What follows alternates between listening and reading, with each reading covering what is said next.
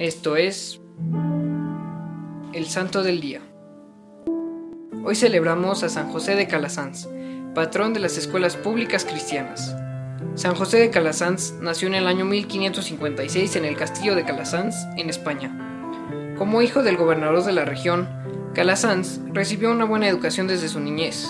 Algunos religiosos lo entusiasmaron por la vida sacerdotal. En el colegio, algunos niños se burlaban de él diciendo que era demasiado piadoso. Calasanz recibió un doctorado en leyes y completó cursos de teología. En 1582 se enfermó gravemente y estuvo al borde de la muerte, pero prometió al Señor que si lo curaba, se dedicaría únicamente a trabajar por la salvación de las almas. Calasanz fue curado y a finales de 1583 fue ordenado sacerdote por el obispo de Urgel. Fue enviado a evangelizar una región montañosa y ahí se propuso visitar familia por familia para enseñarles la religión. También logró poner en paz a dos familias de Barcelona que estaban en una terrible pelea. El obispo de Urgel lo nombró su teólogo y confesor, y cuando fue transferido a Lérida, se llevó a su teólogo. Cuando el obispo murió, Calazán regresó a su tierra natal, pero solo estuvo allí durante la muerte de su padre, y fue enviado al distrito de Trempe. Nuestro santo sentía una voz en su interior que le decía, ve a Roma, ve a Roma, y soñaba con niños que le suplicaban que fuera a educarlos. Y de esta forma renunció a sus altos puestos y en 1592 se marchó a Roma. Allí el cardenal Marcantonio Colonna lo escogió como su teólogo. José entró en la lotradía de la doctrina cristiana que se dedicaba a enseñar catecismo a los niños, y fue ahí donde se dio cuenta de que era necesario fundar escuelas para que los niños tuvieran educación durante la semana y no solo el domingo.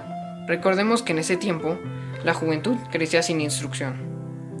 En 1597, junto con la ayuda de otros tres sacerdotes, Calasanz abrió la primera escuela gratuita en Europa, y en poco tiempo tenía más de mil niños bajo su cuidado.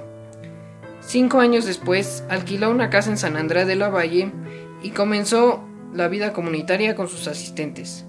Puso los fundamentos de su congregación y a sus institutos educativos les puso el nombre de escuelas pías. Los padres que lo acompañaban fueron llamados escolapios. En 1612 la escuela fue transferida al Palacio de Torres, donde Calasanz vivió sus últimos días como verdadero hijo de Dios y amigo de los niños abandonados. El padre Calasanz recibió como colaborador a un hombre ambicioso y lleno de envidia, el cual por medio de mentiras y calumnias consiguió que le quitaran su cargo de superior general y que acabaran con su congregación.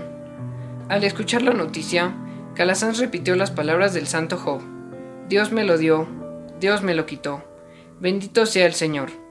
Afortunadamente, después se supo la verdad y a nuestro santo le fueron restituidos sus cargos y su comunidad volvió a ser aprobada. Tiempo después, algunos papas apoyaron a los escolapios. Finalmente, San José de Calasanz murió en 1648 a los 92 años y fue canonizado en 1767 por el Papa Clemente XIII. Recordemos que Calasanz era incansable en el servicio y en sus ratos libres socorría a enfermos y necesitados. Te propongo que en este día realices una obra de caridad, como la hacía San José de Calasanz. A continuación, haremos una oración, que es una de las oraciones marianas más antiguas. Esta oración fue escrita por San José de Calasanz. En el nombre del Padre, del Hijo y del Espíritu Santo. Amén. A tu amparo y protección, Madre de Dios, acudimos. No desprecies nuestros ruegos, y de todos los peligros, Virgen gloriosa y bendita, defiende siempre a tus hijos. Amén. Servidores Amoris Christi, Movimiento Amoris Mater, haz todo con amor.